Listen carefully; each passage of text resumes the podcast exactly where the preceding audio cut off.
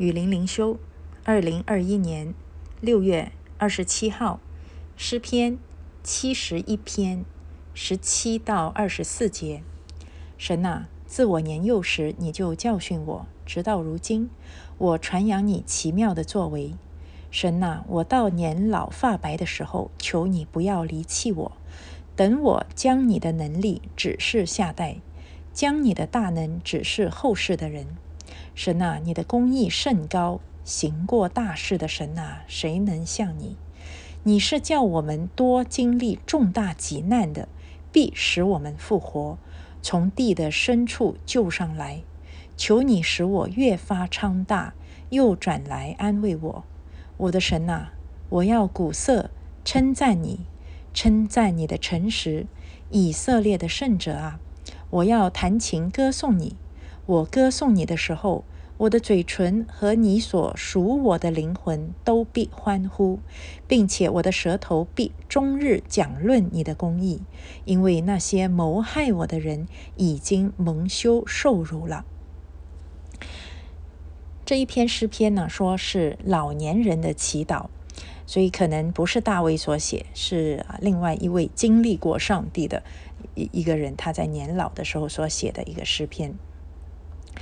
嗯，所以这里他说，从十七节开始，他说：“神呐，自我年幼时你就教训我，啊，多好啊！我不知道你是什么时候信耶稣的。嗯，我听过有一个人的见证，他啊信了耶稣以后呢，他说绝对不后悔啊，就是一直都活在恩典中，非常的喜乐。啊，他唯一后悔的就是信耶稣信的太晚了。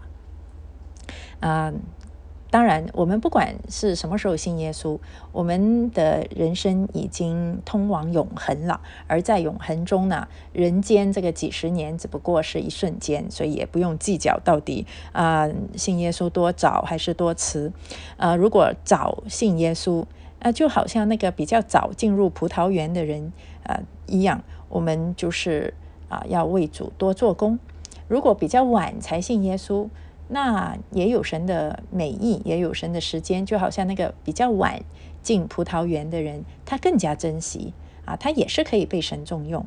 呃，所以呢，这个在前的会在后，在后的会在前哦。我觉得等到我们年老的时候啊，回看自己的一生，只要现在依然在神的教训里面，没有远离神，我现在依然愿意传扬神奇妙的作为，那我觉得这一生都很蒙福了。啊！如果我一生犯了很多的错，一直没有信耶稣，直到呃很很老的时候才信耶稣，那也没有关系，我也是可以见证耶稣说：你看我这一生走了那么多的弯路，犯了那么多的错，上帝还是没有放弃我啊！我到晚年的时候还是被神所拯救，那也是很好的见证啊。那相反，如果我很早就信了耶稣，像我自己，我是十五岁就信了耶稣，算是。很早信耶稣了啊，呃，经历了很多很多神的恩典，自己也离弃过神，呃，真的是亏欠过神很多。那这也是成为了呃我的一个见证啊。所以呢，我最要紧的是此刻和我的将来是否一直在神的教训里面啊。所以如果此刻我知道我依然在传扬神奇妙的作为，那就那就要很感恩了。然后呢？他说：“神呐，到我年老发白的时候，求你不要离弃我。”是啊，其实我们一开始怎么样还没那么重要，要到人生的终点的时候，是否依然在神的？同在和恩典里面，这才是最重要的啊！我记得唐崇荣牧师曾经说过，他说他我最怕的就是晚节不保。呃，确实啊，当然这个晚节保不保呢，依然是在圣灵的保守底下，也没有什么好担心的啊。所以我觉得，呃，如果真的担心，那么就求神不要离弃我啊。有时候我也是在灵命枯干的时候，觉得哎呀，离神那么远，然后万一我到老的时候持守不了信仰怎么办？哎呀，其实有什么好担心的？那就求神，不管我活到多老，都求你不要离弃我。那么就把自己的担忧啊交给神，那不就得了嘛？而且呢，我们活到老，最重要、最重要的一件事情，就是他在十八节这里说：“等我将你的能力指示下代，将你的大能指示后世的人。”我觉得我们活到年老的话。不要浪费我们的年老，不要浪让浪费我们的人生经历，啊，更不要浪费啊，就是神在我们身上的作为，我们一定要传给下一代，告诉下一代。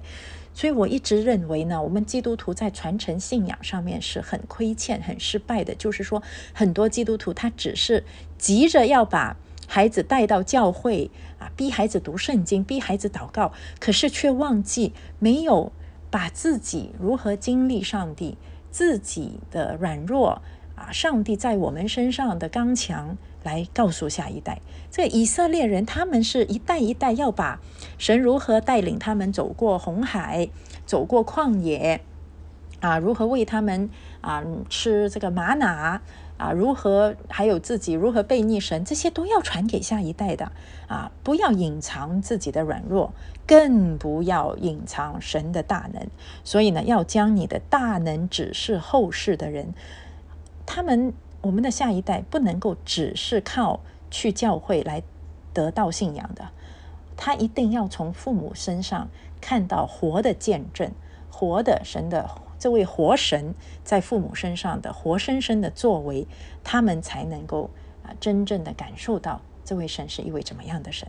所以，我们年老不要浪费我们这个已经白掉的头发啊，我们这个将。衰败的身体好像已经不能做很多事情了。我们也不要急着说帮孩子带孩子啊，啊，帮孩子买房子啊，这些都不是最重要的。最重要的是孩子的灵魂，而孩子的灵魂是要要我们敞开我们的灵魂、我们的生命去影响他们的啊。所以要看重下一代的灵魂。然后呢，呃，诗人说：“神啊，你的公义甚高，行过大事的神啊，谁能像你？”神实在行过太多太多的大事了啊！这个写诗的人，他肯定是一位以色列人。那么以色列人知道神是如何行大事的啊，把他们从埃及地拯救出来啊！所以呢，这些都是以色列人。亲身经历过，又传给下一代的。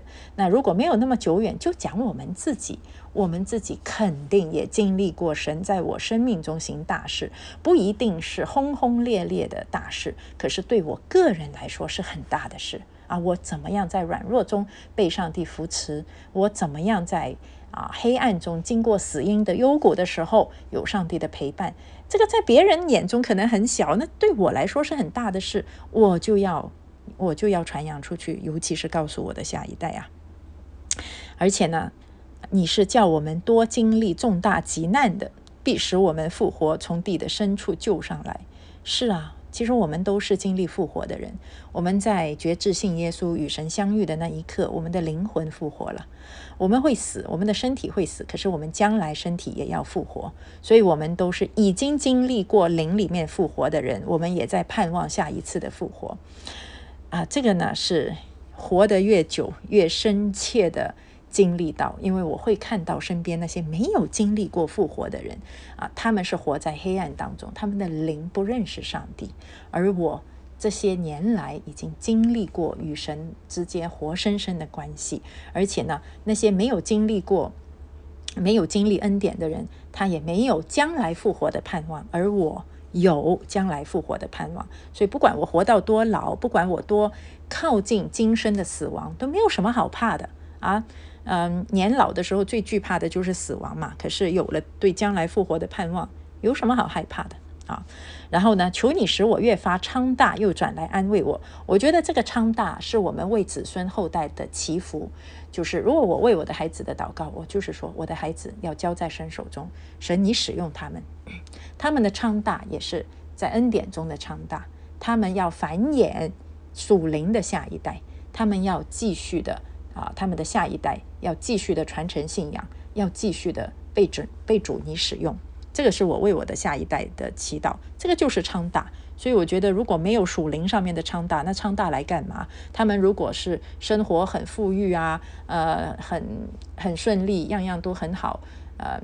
可是他们的灵魂是不得救的，那根本就没有意思啊！所以我觉得我们为我们的家族来祈求昌大，尤其作为一个老年人，你为你的后代的祝福是很重要的啊。那么就为他们啊祈求属灵上面的兴盛和昌大。